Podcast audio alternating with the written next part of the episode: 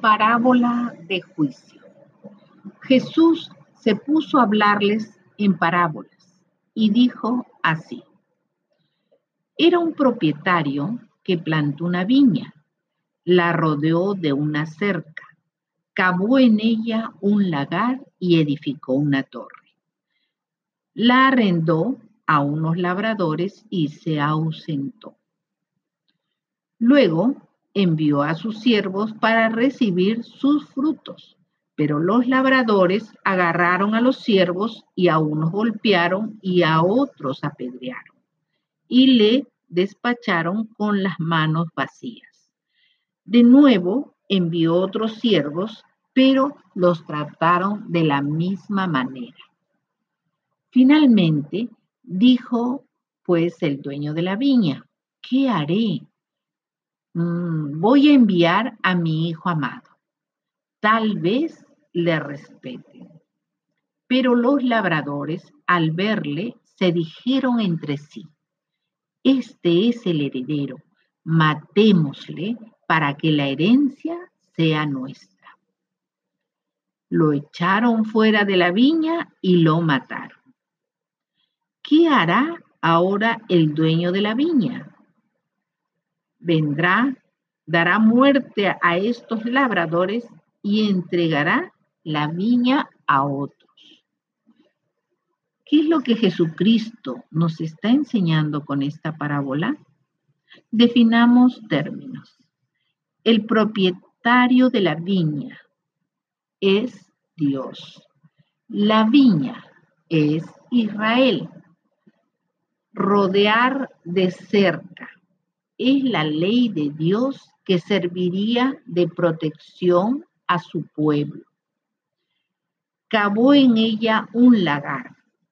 Es el edificio que contiene el recipiente donde se pisa la uva y también representa el lugar donde se imparte la sabiduría.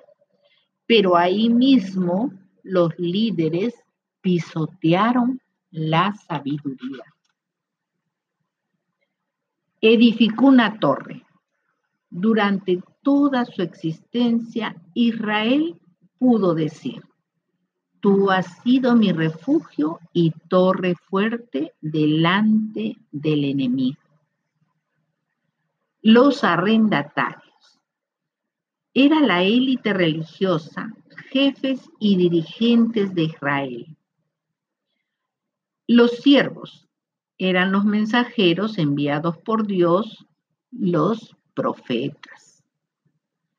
Hijo del propietario.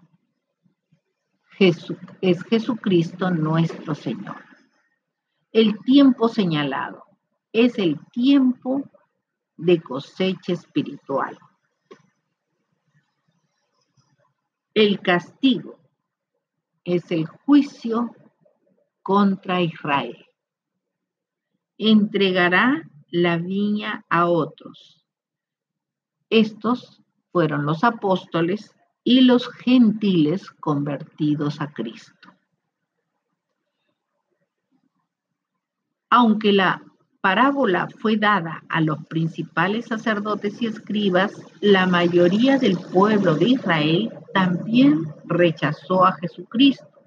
Y es por eso que el cuidado de la viña del Señor pasó a los menos indicados, pescadores que fueron convertidos en apóstoles y gentiles paganos convertidos en siervos de Jesucristo, como nosotros, su iglesia.